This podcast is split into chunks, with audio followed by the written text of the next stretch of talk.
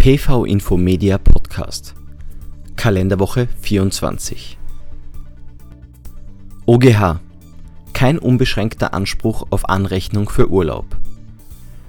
Die allgemeine Beschränkung der Anrechnung von Vordienstzeiten, auch solche aus anderen EU-Mitgliedstaaten, auf fünf Jahre steht mit dem Unionsrecht in Einklang. OGH Nicht verbrauchtes Zeitguthaben bei Insolvenz. Wird das bei Beendigung des Arbeitsverhältnisses für das nicht verbrauchte Zeitguthaben zu bezahlende Entgelt für Leistungen geschuldet, die vor Eröffnung des Insolvenzverfahrens erbracht wurden, stellen die Ansprüche des Arbeitnehmers Insolvenz, nicht Masseforderungen dar.